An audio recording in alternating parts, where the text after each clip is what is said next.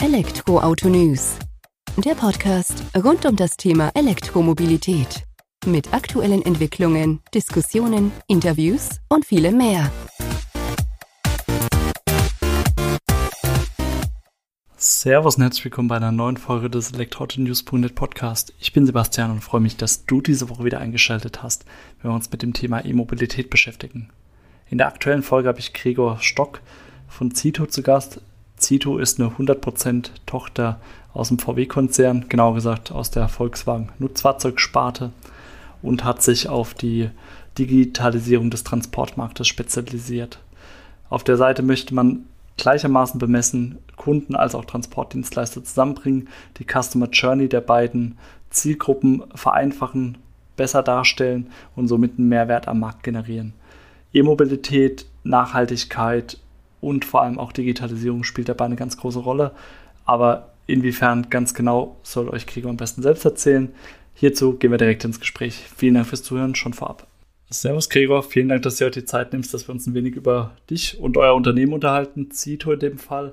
Bevor wir darauf eingehen, was Zito macht, wer ihr seid, stell dich doch gerne mal selbst kurz vor. Ja, ich bin der Gregor, bin einer der beiden Geschäftsführer äh, von der Firma Zito Transport Technologies oder einfach kurz ähm, Zito. Ähm, wir sind eine sehr äh, noch relativ junge Tochterfirma äh, im Volkswagen-Konzern, äh, wurden im letzten Jahr im April gegründet. Ähm, das war auch sozusagen der Startpunkt meiner Karriere bei Zito. Davor war ich auch 15 Jahre im Volkswagen-Konzern unterwegs in ähm, verschiedenen Bereichen. Ähm, digitale Geschäftsmodelle, Elektromobilität und irgendwann ganz zu Anfang mal im Bereich Fahrwerk und Fahrdynamik äh, und mache eben jetzt seit knapp ein Jahr den, den Job als einer der beiden Geschäftsführer bei Zito. Ähm, und das macht große Freude. Das kann ich mir vorstellen. Bringt ja wahrscheinlich einige Herausforderungen mit sich, wenn man da von so einer Ausgründung sozusagen ähm, ja, tätig wird. Vor allem, wenn man dann doch aus dem Konzernumfeld auch kommt, wird es wahrscheinlich nochmal ein großer Umschwung sein. Das kann ich bestätigen. Ähm, das war schon eine sehr steile Lernkurve. Ähm, wie du das richtig sagst, davor ist man so ein bisschen in dem behüteten Konzernumfeld, behütet in dem Sinne, du hast halt alle Dinge ähm, da. Ne? Eine Lohnabrechnung macht irgendjemand für dich. Äh, irgendjemand stellt dir einen Laptop bereit äh, und ein Telefon kriegst du auch und alle anderen Rahmenbedingungen. Und wir sind quasi im letzten Jahr im April mit einem weißen Blatt Papier gestartet oder noch nicht mal mit einem weißen Blatt Papier, äh, eigentlich nur mit einer Gründungsurkunde. Ähm, und dann hieß es erstmal alles selber besorgen und aufbauen in der Firma. Ähm, das war sehr, sehr spannend, weil man natürlich sehr viel gelernt hat darüber auch, wie eine Firma funktioniert und welche Prozesse man implementieren muss. Aber natürlich war dann auch einer der, der größten Fokuspunkte für uns, möglichst schnell ähm, an den Markt zu gehen mit unserem Produkt. Ähm, das war etwas, was wir eben auch kaum erwarten konnten. Äh, und das ist dann im, im Juli erfolgt im letzten Jahr. Und ähm, wenn du jetzt schon sagst, Fokus war der Marktstart, der jetzt im Juli erfolgt ist, also gut dreiviertel Jahr, ein bisschen länger her. Was ist euer Produkt, das ihr an den Markt bringt. Kannst du das mal umreißen? Ja, also wir haben äh, ein digitales äh, Software-Geschäftsmodell äh, im Transportbereich. Äh, ganz einfach gesagt, ähm, wir verbinden Geschäftskunden, die den Bedarf haben nach zeitkritischen Transporten, äh, direkt mit ausführenden Transportpartnern über unsere Software. Das heißt, wenn du jetzt irgendwas von A nach B versenden möchtest und fragst dich, wie das geht, dann gehst du bei uns auf die Homepage, dann sagst du an, äh, tippst du ein, von wo nach wo ähm, das versendet werden soll, äh, wie groß die Lieferung jeweils ist, die du versenden möchtest. Äh, klickst auf den Knopf bestellen und wir geben das eben weiter in unser Netzwerk von Transportpartnern, die eben auch unsere Software nutzen ähm, und die das dann quasi selbstständig annehmen. Und dann begleiten wir quasi beide Seiten auch noch auf der kompletten Transport-Journey. Ähm, vom Routing zum Abholpunkt, ähm, die Abholung, ähm, die Lieferung ähm, und dann eben auch die Dokumentation des Ganzen für beide Seiten und zum Schluss übernehmen wir eben auch noch den, den kompletten Zahlungsstrom für beide Seiten des, der, der Plattform. Aber dann seid ihr, oder kann man euch dann so als Art digitale Spedition verstehen? Oder weil ich sag mal, ihr agiert in diesem Umfeld, seid dann aber eher eine Mischung daraus und dann auch in Anführungsstrichen vielleicht von einem Marktplatz noch? Oder wie ist die Verbindung zu prägen? Ja, also äh, unser Jurist sagt immer, wir sind eine Fixkostenspedition rein rechtlich. Ähm, das klingt für mich immer etwas altbacken, ähm, aber das trifft es eigentlich schon. Wir sind schon eine Spedition, eine digitale Spedition, äh, weil wir eben auch ein Vertragsverhältnis eingehen direkt mit unseren Kunden, die etwas versenden möchten und dann wiederum auch ein Vertragsverhältnis eingehen mit den ausführenden Transportdienstleistern. Ähm, das ist so ein bisschen wie so eine digitale Taxi-Plattform, die man in den verschiedensten Ausprägungen kennt.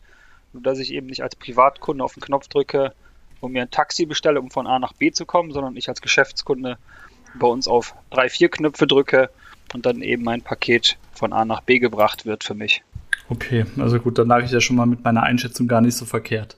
Äh, was macht oder was ist jetzt aber der Unterschied zu eben dieser klassischen Spedition?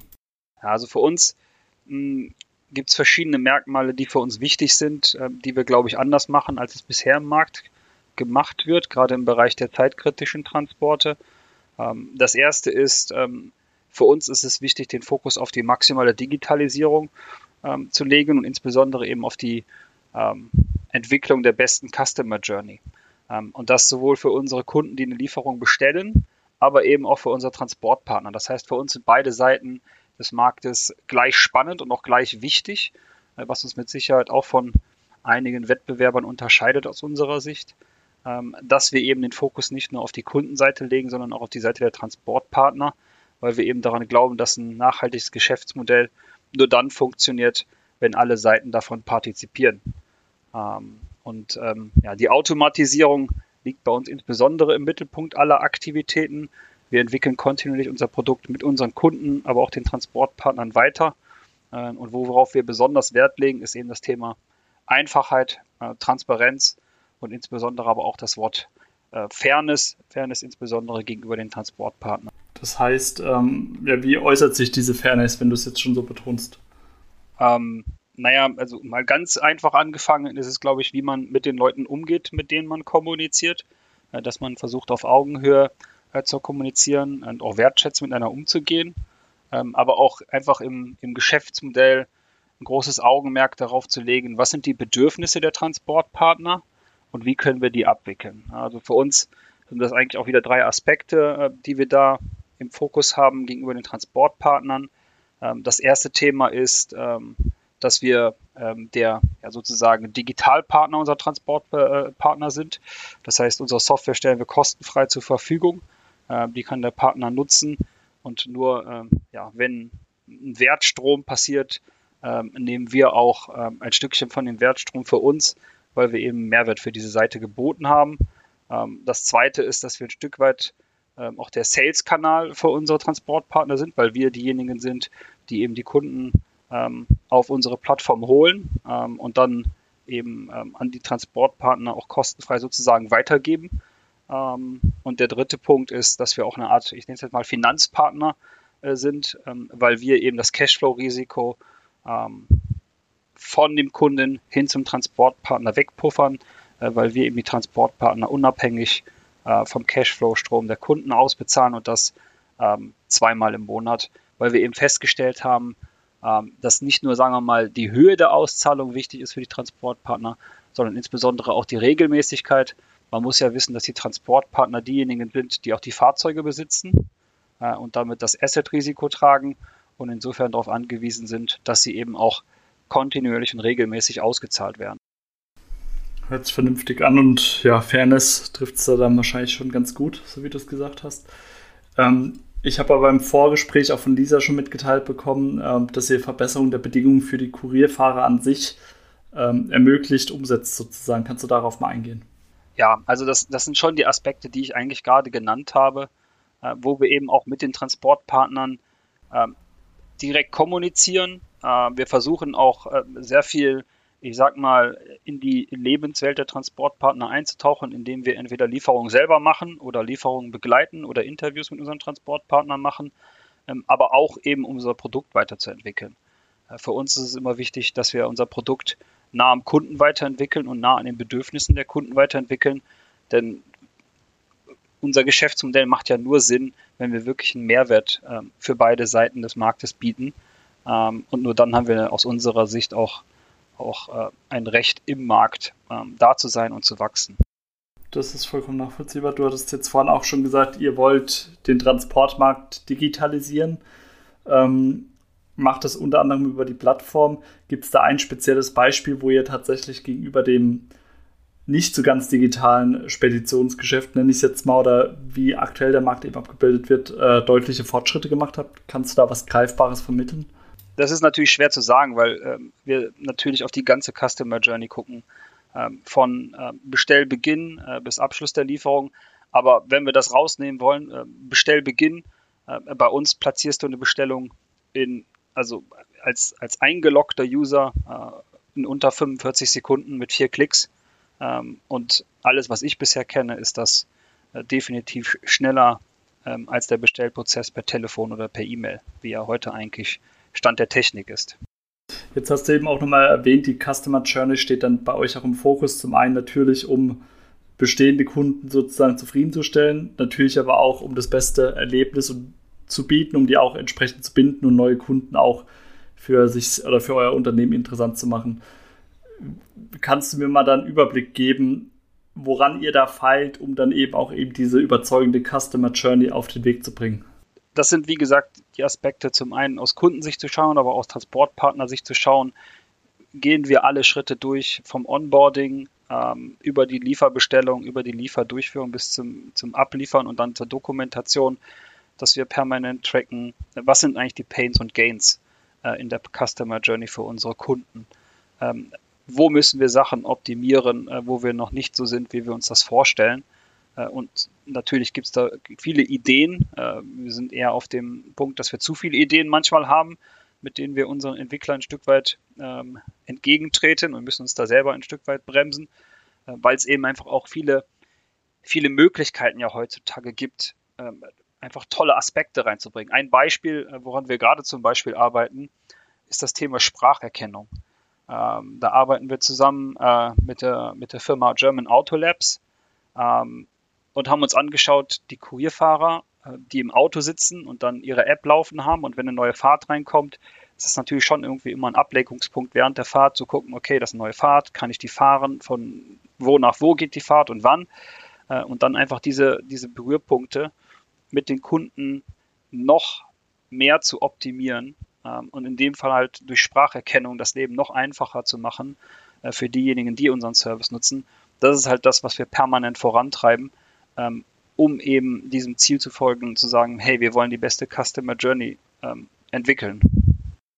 Wenn ich das jetzt richtig verstanden habe, jetzt gerade dieses Beispiel, dieses Pilotprojekt wurde es, glaube ich, auch im Vorfeld genannt, mit German Auto Labs, ist dann quasi, dass ihr über Sprache mit äh, dem Fahrer dann kommuniziert oder wie kann ich es mir vorstellen, nur damit ich es ein bisschen greifbarer bekomme?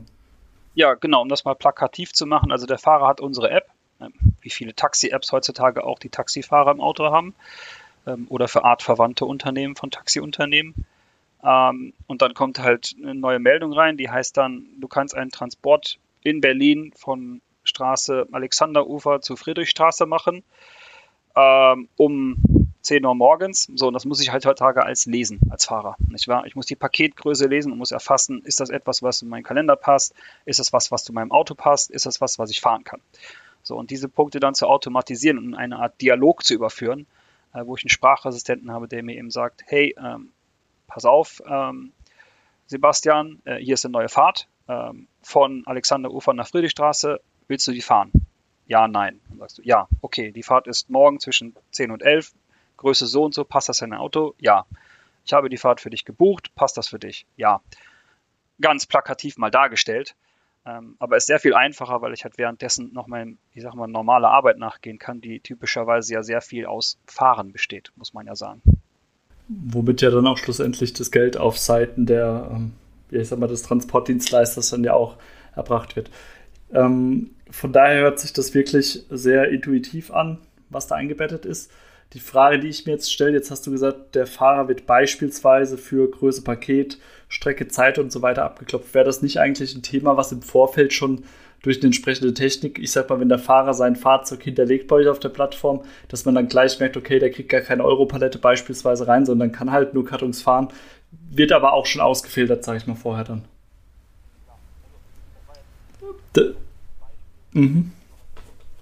Okay, nee, das wollte ich bloß nochmal klarstellen, weil ich dachte mir das fast, dass ihr das dann eben dementsprechend schon steuert und die Aufträge dann natürlich auch nur an die Fahrzeuge verteilt, äh, die dafür auch überhaupt in Frage kommen würden. Ja, wobei wir auch Dienstleister haben, die haben verschiedene Fahrzeuge in ihrem Fuhrpark und auch verschiedene Größen.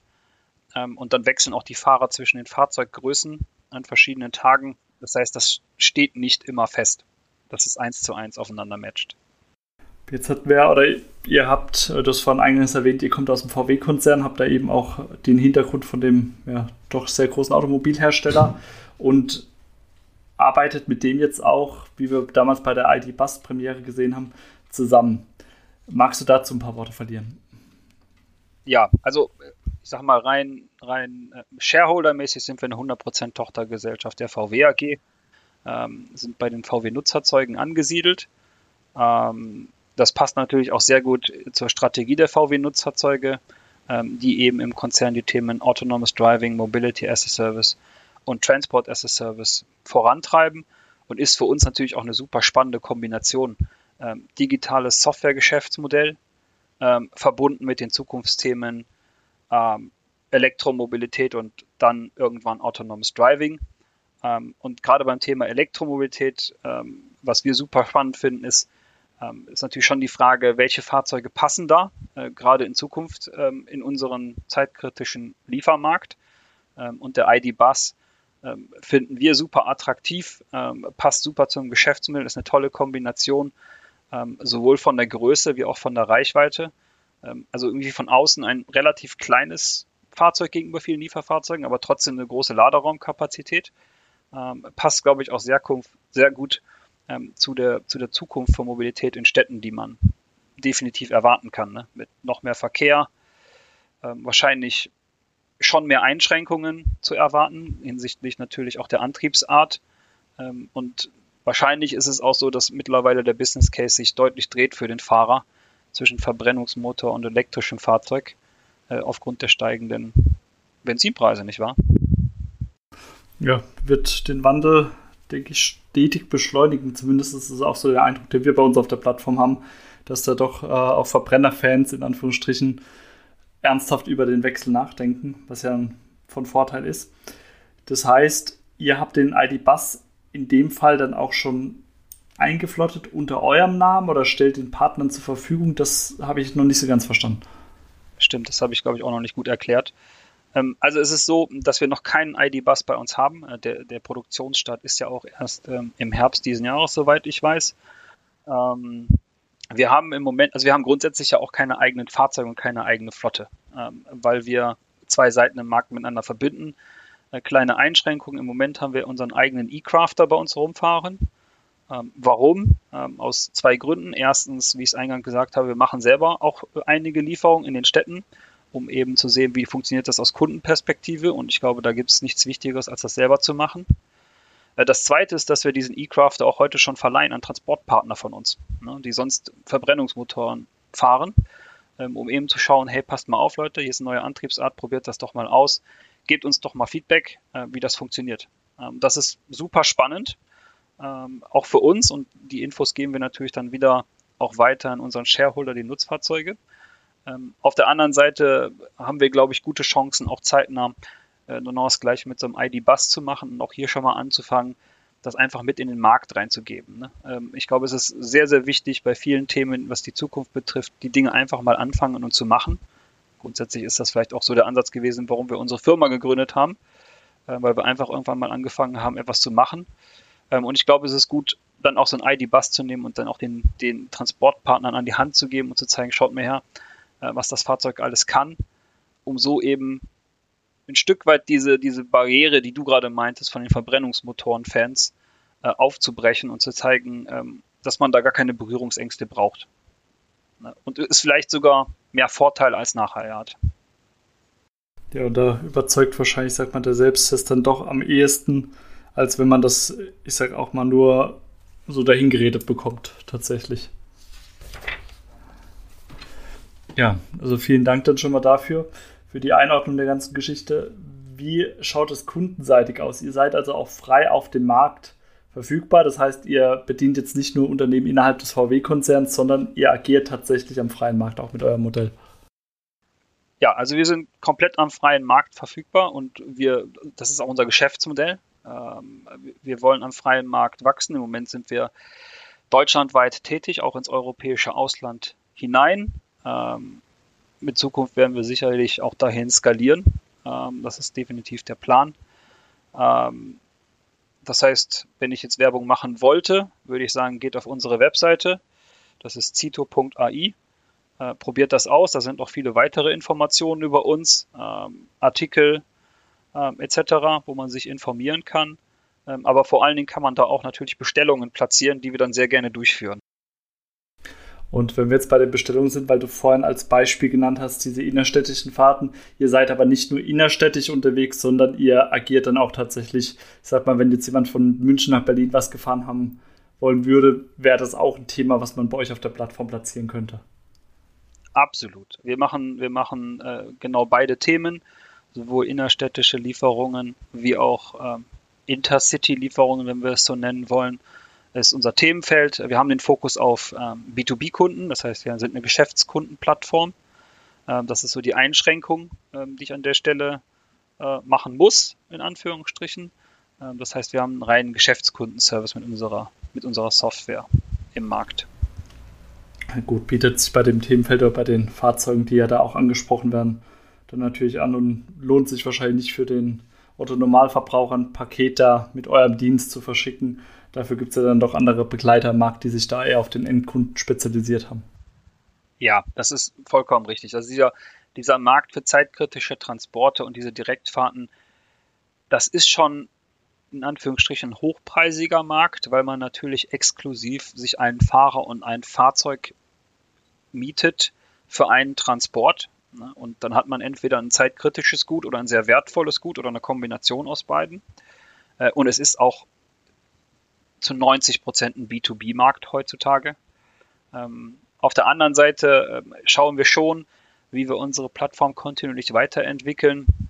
Äh, und ein Thema, was wir zum Beispiel aktuell in Entwicklung haben, ist das Thema Routing. Das heißt, im Moment kann man über unsere Plattform A-B-Fahrten buchen, also Direktfahrten sozusagen, aber das werden wir sukzessive aufweiten in neue Geschäftsfelder und auch eben das Thema anbieten, ein Abholpunkt, mehrere Ablieferorte, und was es dann noch für Kombinationen gibt. Ähm, naja, also unser, unser Ziel ist es halt, dieses Produkt kontinuierlich weiterzuentwickeln und natürlich auch im Markt mit den Kundenbedürfnissen weiter äh, zu wachsen.